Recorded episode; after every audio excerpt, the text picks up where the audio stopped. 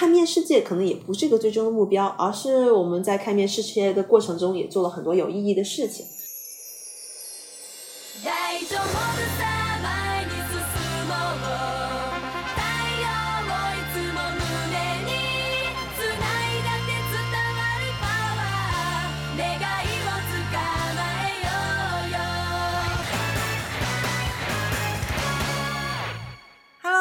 欢迎收听今天的多芬职场，我是主播意外。今天呢，我请到了我的好朋友翟乃欣欣欣。Hello，大家好，我是欣欣。先自我介绍一下吧。嗯，我今年刚刚十七岁了。我们一家呢是中国第一个航海飞行的家庭。在二零一二年的时候，我们一家开始了航海。之后，我们又在澳大利亚开始了用动力三角翼环飞澳洲。在之后呢，我们还拍摄了纪录片《飞越澳洲》，然后还做了巴厘岛国际营地。然后目前呢，我们是在惠州做飞艇学校。可能大家听到航海家庭这个。词汇特别的陌生，但是如果在网上搜一下的话，基本上都能搜到他们家的资料。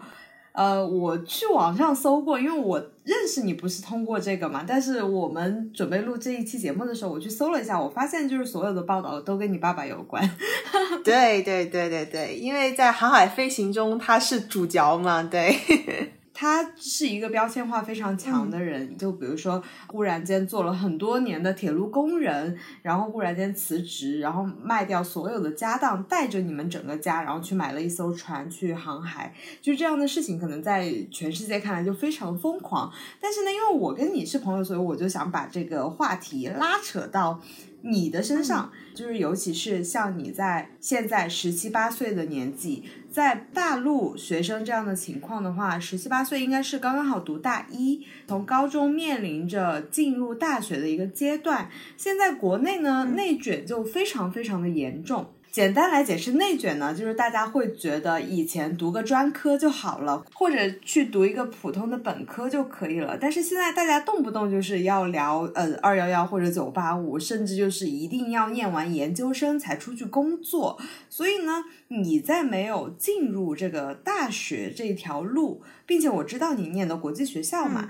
嗯我就想你来给大家分享。没有在学校里面念书的一个情况和不一样的思考的角度，希望大家就不要在自己非常紧张的生活当中给自己添加过多的压力，以及你就是小时候到现在，嗯，你会觉得有一点跟大家不一样吗？或者是你怎么看待内卷这样的问题？？OK，先讲一下我的教育经历吧。当时我们的一些东西卖掉的卖掉，然后有些东西送朋友的送朋友。记得我当时我坐到一个椅子上，然后我爸妈就在旁边，然后他们就问我，他说。啊，星星，我们准备去航海，然后呢，可能就要离开学校。问我是怎么样觉得，然后我当时就特别的兴奋啊，因为你知道，八岁就一个刚上学两年的一个孩子来说，就天呐，不用读书了，对，就哇，不用读书了，不用写作业了，哇，天大的好事就是，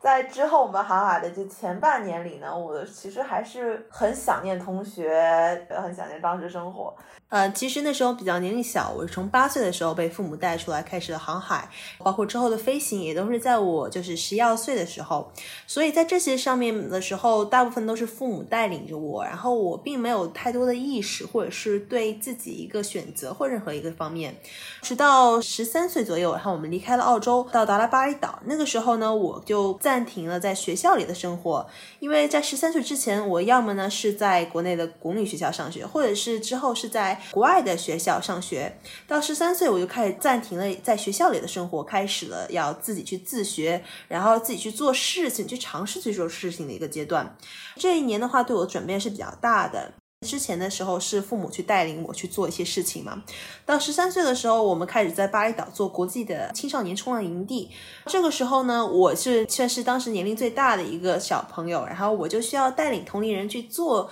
一些，比方说周末活动啊，或者是带领同龄人去做一些义工活动，都需要我自己为自己站出来去做一些事情。所以这个时候呢，就是慢慢到一个自我上面的一个事情吧，开始慢慢摸索的目标。就是你从一个被动的情况，就是跟着爸爸一起出去，然后到了一个你可以自主的选择，或者是说你可以自主的去引领这个青少年冲浪营地的时候，你是有一个比较大的转变的，就忽然间获得了一种成就感。你怎么在不再进入学校的状态当中，如何就是保持自我的学习？还有就是你离开学校之后，你怎么去融入他人呢？普通人也是，就是你离开了一个大众的社会，所以你在那时候你肯定是迷茫不安，然后又焦躁。嗯，这个时期大概持续了半年或甚至一年。之后呢来说，对我来说是个脱变吧，就是我们开在巴厘岛，从我去呃迷茫不安的，希望有人来去进入我的蛋壳中去把我给拯救出来。然后在到那时候，我们是在召集，就是呃我们在巴厘岛的青少年冲浪营地嘛，所以我就在召集，就挑选我的伙伴们。呃，我觉得那个时候来说是才算找到真正的一个自己吧，因为当时的时候。嗯，你知道自学是没有伙伴的，所以你也很容易，就是你过了一段时间，你会变得不会去融入群体，或不知道怎么去和同龄人去交流。因为当时我所有接触都是一些叔叔阿姨呀，都是比我年长上十几岁的那种，所以习惯性的，比方说说一些比较。什么 流行的一些词啊，或什么之类的，反而和同龄人就沟通不来。对于我来说，就是我如果去融入一个新的群体或一个新的环境来说，是我有我自己在做的事情，或者我有我干的事情，我有一个目的，然后这样子来说是对我呃融入其他人环境的一个途径吧，或者怎么说？比方说你在做一件事情，然后你在这个目的性去再加入一个人群，这样子的时候，你要的其实。呃，人啊什么的，然后他会自然而然就会出来，然后包括你想结交的朋友。前半年吧，就是小朋友来了之后，我是完全不知道怎么去应对，因为像大家知道，我们平常在学校里生活，我们是不需要去负责一些什么东西，或者是去做一些特别事情，我们只需要按照老师或者是按照同学学引领的做完作业啊，或完成今天的课外的事情就可以了。真的要自己做事情的时候，那就开始摸索，就是说，呃，我们当时到了巴厘岛，我们就开始定了目标，我们就说，呃，我当时特别是希望能回到国外的学校里去上学，因为我的青春期开始就是在国外的学校里面嘛。我一直说澳大利亚是我的第二故乡，因为那时候是我正好是青春期，我所有交的朋友啊，还有一些呃关系很亲密的闺蜜呀，都是在澳洲，所以当时离开澳洲的时候，对我来说也可以说是一个打击，也可以说是一个低谷的时期。然后是二零一七。年底到二零一八年初，然后我都是在迫切的，就是在寻找方法，就是能去赶紧的能去回到澳洲，回到就是当时那个学校，能回到当时朋友身边，再回到国外的学校里去。那怎么做到呢？然后就通过我在巴厘岛一些经历，就是带领的青少年去不同的学校去参观，我就改了一下目标，我就说希望呢能去去体验世界各地的学校。但是这个目标就很虚无缥缈嘛，一开始可能就是说了一个口号，开始落实下来就怎么能去达成这个目标，然后就开始啊，首先呢，我要能保持和同龄人一样的一个学习成绩，其次呢，我就要能拥有一个社会成就，就所有学校呢，它除了看重这个学生的，比方说学术方面成就之外，其实这个学生的社会成就还有他能干的事情是一个非常重要的一点。所以这个时候我就有了两个目标呢，就是一个的话呢，就是我要保持和同龄人一样的知识水平；第二呢，我就要有个社会成就。从十三岁到现在，我就一直在不停的坚持在做这两件事情吧。嗯。哎，那你还和以前就是大陆这边学校的同学有联系吗？就是你们有交换过现在的想法，或者是你有认识新的大陆正在跟你同年龄阶段的小孩吗？我是三年级离开的大陆的学校嘛。哦，那很久了。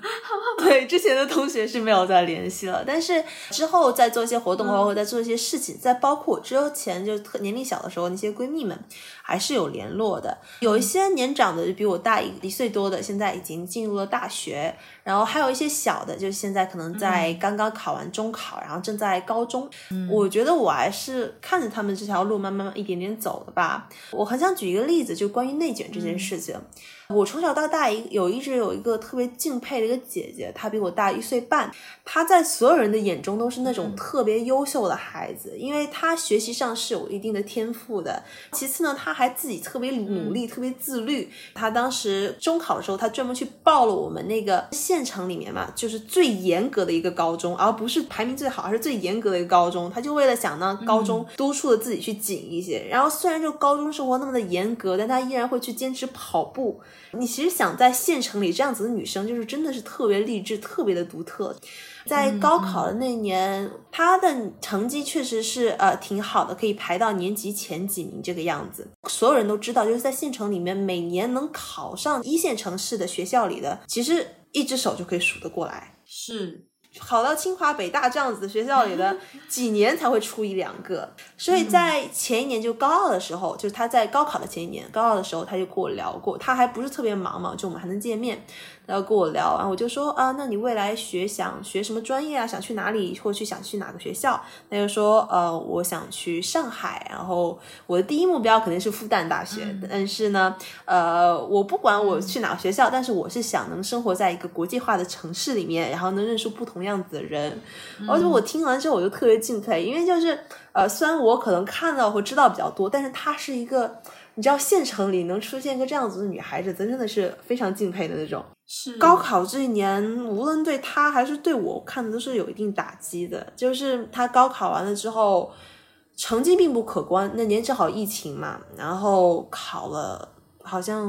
五百多，然后不到六百分。其实这个分数就是在我就是父母的口中，或者是亲戚家的口中，就是在几年前这个分数已经算是挺高的了，可以考一个不错的学校。但是在近近几年是完全不可以的，然后他最后没办法，只能去一个旁边的一个偏大一些的城市去上学。就是我还是能感受到他们这条路还有所面临的困难吧。嗯，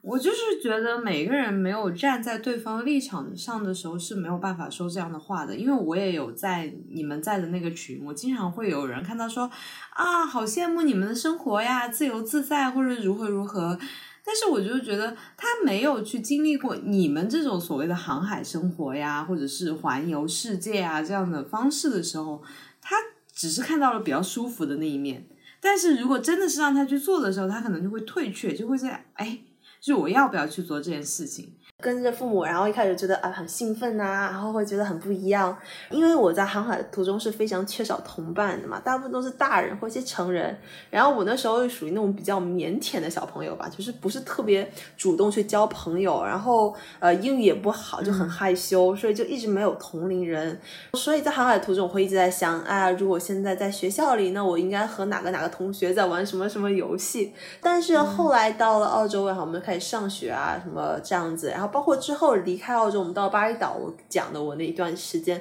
刚离开澳洲的时候就很痛苦嘛，就感觉呃又把朋友又丢失了，然后又没有同龄人啊，可能也不管是我父母一直在说啊，或者是我周围的环境一直告诉我，就是我觉得无论怎么样，就是他们带我出来，我都是一个非常幸运的一个存在，因为我看到了我的同龄人，他们在他们的路上在挣扎，在摸爬滚爬吧，可以说是。无论是之后的是否达到大家所认为的成功啊，或者是不成功啊，但是我都体验过了。就是如果我正常按的一生走，然后我体验不到的东西，无论怎么样，这一生就是尽可能的应该要去体验，就是不同样子的东西，能去尝试不同样子的东西。嗯嗯。你刚刚在说的时候，我就忽然想起来，我有一个嗯大学同学，他从本科的时候他就给自己计划好了，他就是要做一份很安稳的老师的工作，因为他很喜欢教小孩子，他也很喜欢跟小孩子相处，他也没有说特别的想要去外面，因为他是一个很宅的人，他知道自己不喜欢旅游，然后呃也晕车、晕船、晕飞机，所以他就觉得在家挺好的。嗯，我就觉得，嗯，一个人对自己的目标定位一定要清晰就对了。对，但是如果不行，那就多尝试一下。对对对，是的，我是一直就是对自己没有一个特别明确的目标，我所有的梦想和目标都是在不停的尝试，然后就可能撞到一面墙，啊，发现呃这里是一面墙，我走不通，那我再去。撞下一个面试一试，就不停的撞出来的。就像小的时候，我们航海的时候，我的梦想其实是能当一个就是农场主，因为我特别的喜欢小动物，就能想着啊，养了很多的羊啊、鸭子啊，然后小马啊，生活在一个地方。然后到澳洲之后，发现啊。原来农场并不是我想象的那样，背后也有很多我看不见的，比方说很多的工作啊，比方说你要去抓癞蛤蟆呀、抓青蛙，这个抓这种东西，可能就是我没办法去受得了的东西，所以我是在不停的在碰撞啊，撞回来，然后再去撞另一面，然后再撞回来这种状态下。对，就是很多人都是在幻想别人的生活是怎么样的，包 包括工作也是，就很多人就会觉得哦，好像这一份工作蛮轻松的，然后薪水还不错，什么样？但是他没有去做过别人这个岗位的时候，都是站着说话不腰疼。对对对对对，是的。哎，那你的青少年营地还在做吗？因为在巴厘岛的时候，我们一开始就是以营地为主，就是大家想象的夏令营啊，到那里放松一下啊，然后小朋友体验一下冲浪啊。然后包括体验一下，我当时在做线上学习啊，也是我现在在用的，就是用网络学习。之后呢，就是在我们巴厘岛的后期，然后我爸就发起了叫做飞艇学校，也包括我刚才在我介绍里说到的。大家可能好奇飞艇学校这两个词完全不像是能连在一起的样子，因为你是教飞艇的学校吗，还是什么之类的？这个起源呢，其实就是和我们家庭一个。密录的过程吧，就是你知道我们一开始的所有的大家所听到的航海家庭啊，包括之后飞澳洲啊，还有很多干的事情都是呃我父亲所做的嘛。在我年龄很小的时候，我们是用自行车，后来用摩托车，再后来呢是用汽车，然后再后来呢就是在用帆船啊、飞行啊这些方法，就是他一直在用不同的方法工具，能去看遍这个世界。呃，我父亲的人生目标就是在他有生之年去把这个世界看完嘛。因为像他所说的，就是呃，我来到这个世界上，就像是我买了一栋房子，那我肯定要知道这个房子长什么样子。我不能一辈子只待在，比方说待到卫生间里或待到衣橱里，然后也没有出去过。所以呢，在我们尝试不一样的交通工具的过程中，他最后发现，就是在天上。用鸟的这个飞行高度和视角去看世界是最快以及最好的一个方法，既不像我们在比方说外太空用那个 导航啊，然后把那个地球缩小一下，然后转一圈就看完了，然后又能去观察到地球上的很多生物，还有做很多有意义的事情。世界上根本没有一个飞行器或者任何一样交通工具是可以就是在人所能有的时间里面去看遍整个世界的。最后找来找去，找来找去，发现就是一百多年前人们用飞艇。飞艇呢是一个可以就是低空啊低速去呃飘在天空上去看遍世界的一种交通工具嘛。然后经过现在的改善，然后发现只要我们在这个所有的现在的基础上，然后进行一些改善，我们就可以去实现这个梦想。然后所以呢，我们就发起了飞艇学校这样一个项目吧。我们希望青少年们能一起，我们去造一个飞艇上的学校，然后生活在天上看遍世界。当然，这个我就不多说了啊，因为和主题不是特别相关。但我们可以稍微介绍一下，就是大家可能知道飞艇这个东西其实是离我们生活特别遥远的一个东西，所以我们目前呢是在陆地上呢，我们在模拟这个未来飞艇上面我们会做的事情。比方说，我们今年的五月份到六月份，我们是能计划呢是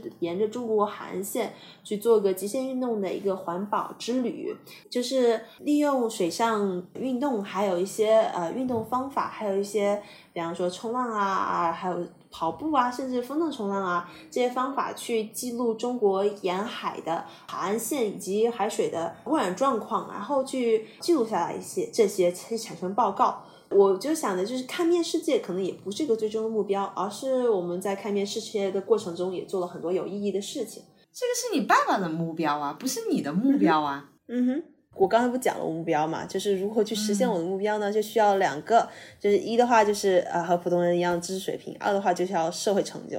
那这个社会成就从哪里来呢？它不能从哪个地方突然蹦出来，是不是？飞行学校算是能完成我达成我的社会成就的一个 path 一条路吧。就像是我们这五到六月份的这个海岸线之旅，如果呢能在这个过程中，我们能产出一个专业性的一个中国沿海的海岸线的一个记录，还有一个专业性的一个报告，这个呢我们可以发表在比方说一些专业性的杂志上，或者由青少年是参与在了这个报告里面。那这个是一个非常棒、非常好的一个社会成就，这就是一个。嗯，所以呢，其实飞艇学校带给我的，就是我能通过飞艇学校去达成我的一个社会成就，然后通过这个社会成就能达成我的一个目标，还有我的一个梦想。哦，它是一个间接的事情，但是对于你爸爸来说，它是一个直接的事情。对，然后对于我来说，我它像是一条路，能达到我的一个目标的一条路吧。嗯嗯，那聊回国际学校吧。都在聊学校里面究竟要怎么开设课程，究竟应不应该打分这样的情况，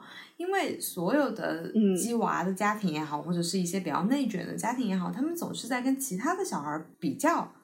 就比如说我前段时间上 Clubhouse 一个 room，他们动不动聊的就是我都不知道我的小孩是上清华北大好，还是上复旦，还是上交大好。我觉得天呐，现在自己的小孩还在读小学，就已经在随随便便就可以决定一个很厉害的大学了吗？就还挺让我瞠目结舌的。然后他们平时聊的话题我也不是很感兴趣，反正就是在聊哦，我的我的小孩子这次错了什么题目啦，或者打了多少分啦。那我知道国际学校是不打分的，但是你们会有这种平时比较的情况吗？就比如说你会觉得，哎，这个同学好像比我穿的要好一点喽，或者是他的成绩确实比我聪明之类的，你会心里暗暗比较吗？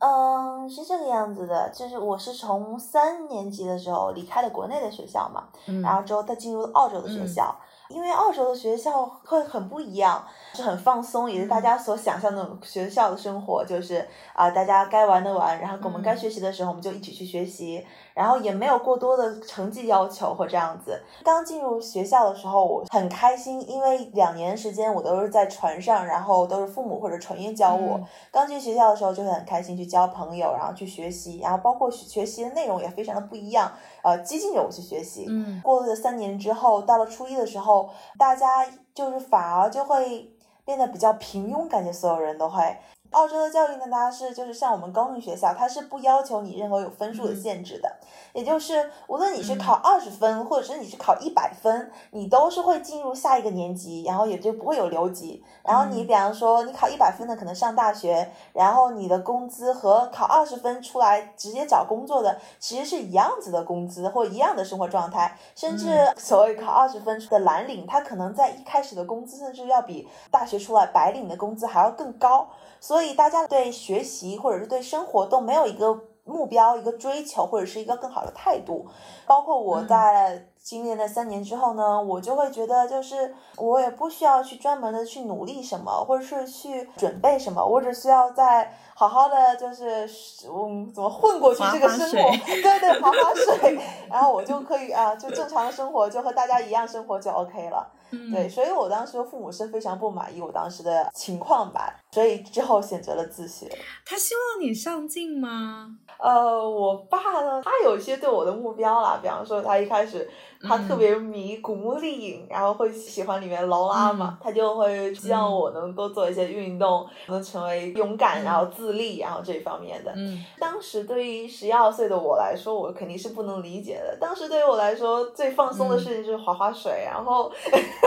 就过去了。对，嗯，往往后来就是，比方说你到了十六七岁之后以后，你发现确实你的勇敢和自立会带来你就是很多不一样的东西。带来了什么不一样的呢？我其实现在回想起来，就是像我当时滑雪的生活，我是非常不满意的。啊，你不快乐吗？你为什么会非常不满意？因为我的话，我就好快乐。对，是很快乐啊，就是大家就每天玩，也不用关心成绩啊，也不用关心任何方面啊。但是后来回想起那时候，发现那时候有很多可以去做的事情，因为比方说当时就是身边的人群的。思想啊，或者就是所交的那些一起划水的朋友，还有我自己，然后导致了有很多事情。比方说我在澳洲，嗯，当时十二三岁的年龄，然后我可以去做很多方面的义工啊，去帮助更多的人啊，一直生活在一个那种类似于温室的环境，没有意识到自己可以做什么，所以而失去了很多机会，所以肯定会有对自己的一些反思。对，这其实是一个摸索的过程，因为我觉得其实没有你之前划水或者是贪玩的时刻，你永远不知道自己应该去做这些。如果你一开始去做这些，你反而会后悔自己当时没有玩。是的，是的，是的。所以我觉得我不不会就是那种啊，如果我能穿越回去改变所有的一切就好了，我不会有那种想法。那我会反而会觉得，虽然我肯定会后悔啊，我觉得啊，好像没有做一些事情，但是回过头来都是一步一步脚踏实地站。出来的，到你初一的时候，就是你在澳大利亚读完书之后，你发现，哎，你跟就是以前的朋友们最大的不同是什么呢？讲到国际学校的话，那我会对比的，就是有两个。第一个的话呢，是我在澳洲的时候上的，就是澳洲当地的学校。嗯，虽然说是当地的学校，但其实澳洲它是有，比方说我当时在墨尔本，然后它其实有很多社区嘛，比方这个社区是希腊人的。这是些华人的，所以我当时学校里就在初中的时候嘛，然后是有很多来自世界各地的人们，我们当时是分两种的，我当时是在七年级，也就是初一，我们会分两种班，然后一的话就是它也没有什么专门的定义词，就是普通的班级了。然后还有另一种，好像就是那种 special class，就是那种的话，就是你比方说每次每科的成绩都在，比方说八十分到九十分以上，满分是一百。对，然后就是你如果每科的成绩在八十分或九十分以上的话，你可以进入那个 class 里面。嗯，就是我自己个人的来说的话，我当时对这个嗯班，就是能进入这种类似于这种高级一点的班，并不是特别的在意。比方说，一个班里，我们当时是有呃十几、二十多个学生，肯定会有一两个就学习好的，他就会想着去如何去竞争，然后能进入那个班。这是第一个例子。第二个例子的话，就是呃，我现在可能做一些事情，然后认识了一些，比方说北上广深的一些二三十万一年的那种国际学校里面那种学生，他们来说，有一部分的话，我其实是很敬佩的吧。就像我有认识几个个别的姐姐，她们的话有一个是被伦敦艺术大学录取的，反正都是那种特别好的那种国外的学校给大学给录取了，然后准备明年去就去上大学去了。他们呢，其实也没有我们所想象中的，就是真的就是很放松，就国际学校就不用顾及什么了，然后也不用没有成绩啊这样子。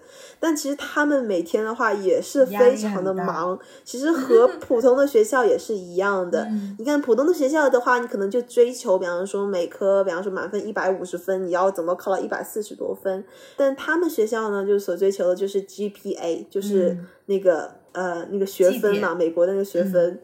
对对对，就要追求那个，也是特别的忙。他们会忙到，就是我们当时在做项目，然后他算是我们一个导师，然后他就会忙到凌晨一二点，然后过来跟我们说啊，你们今天完成的不错，然后就这个样子，就真的忙的特别的忙。然后，但是他在业余时间也会做很多，就是爱好，就是很多我们现在可能作为普通的公立学校的学生们没有在做的一些爱好，比方说他喜欢某个话剧社啊的那个演员，然后他就会定制他们的娃娃。画呀，然后可以拿这个，然后也作为一挣钱的一个机会。然后他自己画画比较好嘛，他就会自己去定制，定制完了之后再卖给同样的粉丝们。然后，所以这算是一个他的爱好。然后，其中他又通过他挣了钱，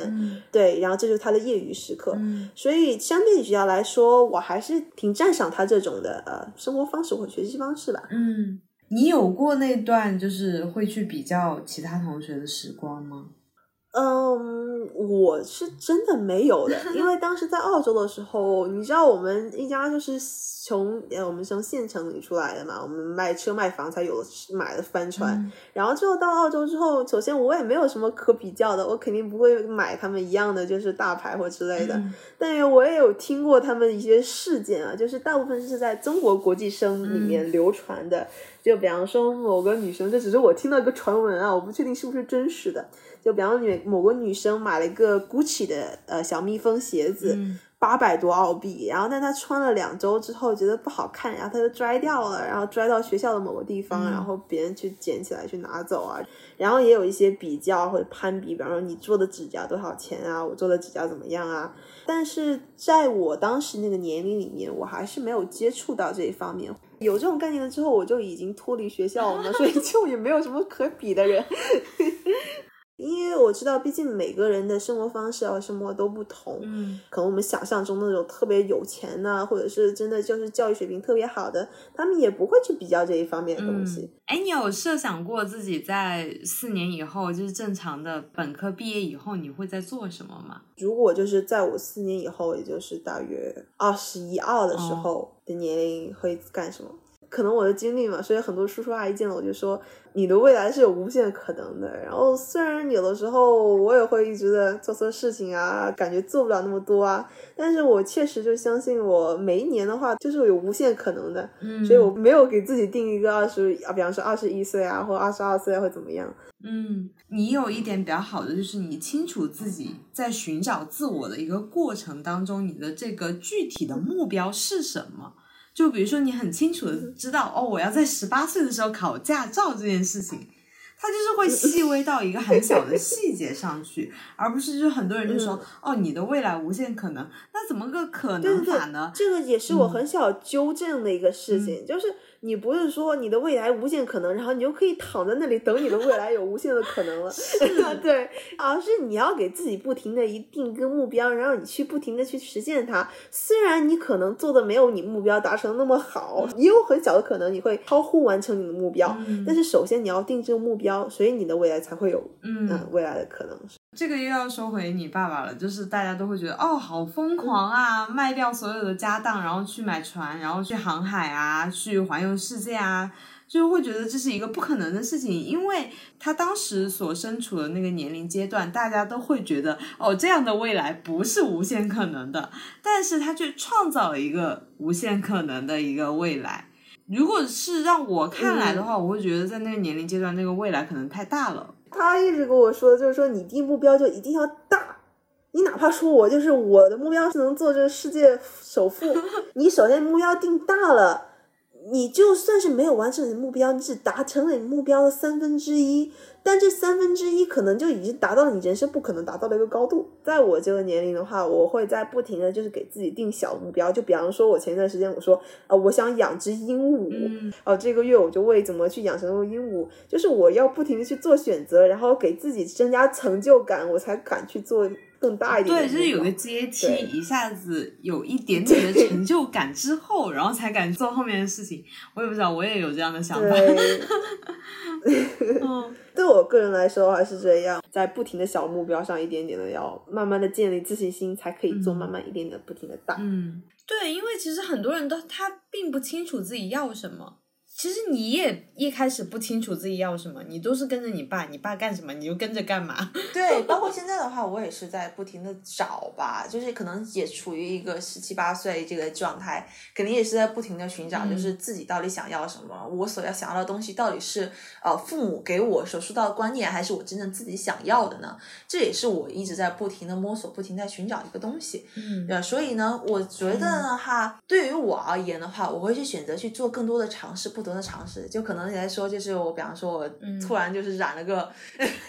奇奇怪怪的颜色的头发，或者是我突然去干了任何奇奇怪怪的东西，这都是在不停的去尝试，不停的在摸索。所谓的目标，或者是你所谓一个人生的梦想，或者这样子的，并不是我突然拍脑子一想就想出来的，而是在你在经历不停那样子的尝试之后，你才会找到了一个东西。对，而且你的目标非常可能就是啊、呃你比方说我这个月会改变啊，或下个月会改变，或者是不停地在改变。但我觉得这个也是一个不停在摸索的过程，而不是我的目标改变了，然后我就会变得啊行不通，或者是完全不相信我自己所做的任何想法。我忽然想到，就是我在上一期有采访一个学长，然后那个学长呢，他是从十五岁的时候他就非常的清楚自己要做思辨这件事情。哦他一开始就很明确目标，然后他一开始就是在往他目标而前进。他为什么确定他这个目标呢？是因为他每次在做这件事情的时候，他就感觉到热血澎湃。然后我们刚刚不是要提到就是寻找自己目标这件事情嘛？嗯我跟你比较相似的就是，我并不是很明晰自己一个目标的人，我可能要去试错。比如说，我也染过绿色，我也染过粉红色的头发，就是我真的是要去试一下，我才知道自己喜不喜欢。对不试怎么知道呢？嗯对，就可能那位学长就一开始就知道，哦，我就是要黑色的头在很小的时候就知道自己要做什么，或者是擅长什么的，真的非常的少。就是所有人都想找到一个自己热爱，幸对对对对对，所有人都想找到一个自己热爱并且能给自己维持生活的一样东西。如果这样子的话，真的是非常的幸运。大多数人，嗯包括我自己，都是在一个不停的尝试，或者是不停的在嗯踩坑，然后再 退出来的一个过程中。不过，我觉得现代人有一种测试这件东西究竟是不是你热爱的一个好方法，就是你在做这件事情的时候，你会不会忘记玩手机？对对对对对对，个人嗯是这个确实挺管用的。嗯，因为有一次我看我有个朋友，他就是在叠衣服，嗯他学服装设计的嘛，他就是在叠衣服，然后做他的作业，然后织毛衣、打板啊什么的。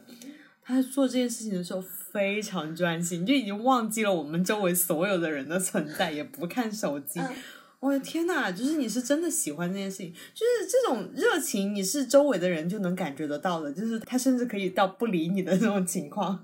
对，我觉得这种状态真的是让所有人都很羡慕一个状态。就是我有看到很多，他们就真的就是他身上所有的那个专注啊，还有他对这件事情的热爱，他会影响到周围的人的去，觉得真的是非常羡慕这种能力。同时的话，我觉得我也是在不停的尝试去能找到一个这样真正自己热爱的事情吧。呃，与此同来，我想说，我就是在不停的尝试，不停的去体验，不停的去看，不停的去，人生就是一条这样子的路嘛。记得我当时我听我爸讲了个故事，挺适合在今天这个场合讲的。他说他当时去演讲的时候遇到，然后就讲了很久，然后后来就有一个大学生嘛，他就说。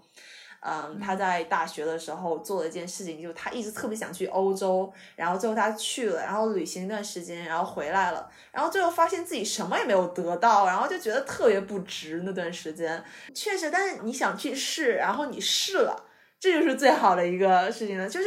你试了，你才知道自己合不合适啊，或者是怎么样。对，我觉得这个才是最重要的一个事情，而不是我去了之后，比方说我去了欧洲，我一定要考个学位啊，或者是找个美女老婆啊。对，我觉得这个才是。之前有一个朋友就告诉我说，哦，他说别人老说日本旅游怎么怎么好，怎么怎么好，然后他去了之后，他就哎呀，日本也就那样吧，我觉得日本也没有什么好的。我说。啊，我说也没有什么都不好啊，至少你知道了日本不好这件事实啊，就是你知道日本不适合你。你去了之后，你就知道适不适合你，或者你喜欢不喜欢，对不对？对啊。我最近也是见了一个哎姐姐，我就觉得挺佩服的。她现在是很厉害的，然后她就微博啊有啊一百多万的粉丝啊，然后有参加各种公益活动啊，又和一些车子品牌方做合作。她好像上高中的时候，她自己跑出来偷偷练滑翔伞，之后呢，就是在不停的做各种尝试。她就可能喜欢极限运动啊，或者做户外啊，还有一些野生动物。她之后就从事了呃那个野生动物摄影师啊这个行业，然后之后也有很多啊很多，反正据我所知，他有和很多明星啊什么都有合作过。他就是一个很好的一个例子吧，就是在从小就高中的时候，我当然我不鼓励大家在高中的时候就光从学校跑出来去做一些滑翔伞了，就是就他就。在不停的从小事情做尝试，然后最后摸索到了自己的一个兴趣点，然后利用自己兴趣点，然后能去支撑自己生活，然后还能做更多的事情。我觉得这个就是我很羡慕的一个状态。嗯，好，那我们今天大概就分享到这里。如果对新兴的青少年冲浪营地，或者是飞艇学校，或者是沿着海岸线北上去做一个环保的事情。你们这个项目有名称吗？还是就是做环保而已？我们现在的话，我们就叫做那个中国海岸线极限运动啊，海岸线极限运动，来尝一下啊！中国海岸线极限运动环保之旅，目前正在尽力的去缩短这个名字啊，是有一点长，还是比较长的。就想要具体的跟星星交流，或者是说去了解飞艇学校，可以在微博上搜索“飞艇学校”，也可以在呃微信公众号上搜索“航海家庭”。然后星星的微博是“航海家庭宅奶心”。好的，那我们下期节目再见。好的，拜拜，谢谢星星，拜拜。